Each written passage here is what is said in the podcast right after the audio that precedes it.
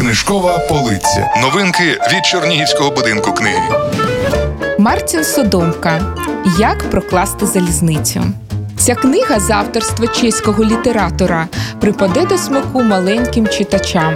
Письменник запрошує дітлахів помандрувати в епоху, коли почали прокладати залізничні колії та виробляти перші потяги. Разом із героями книжки читачі довідуються, як працює паровий двигун, як конструюють локомотив і як прокласти тунель та знайти найкращий маршрут до колії.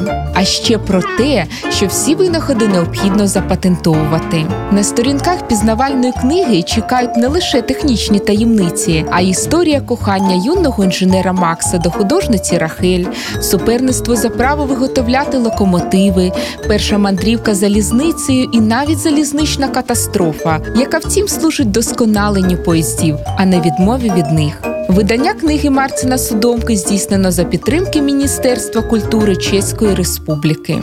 Більше новинок на сайті Дом книги Орг.ua або за адресою Чернігів, проспект Миру 45. Книжкова полиця. Слухай, дивуйся, читай.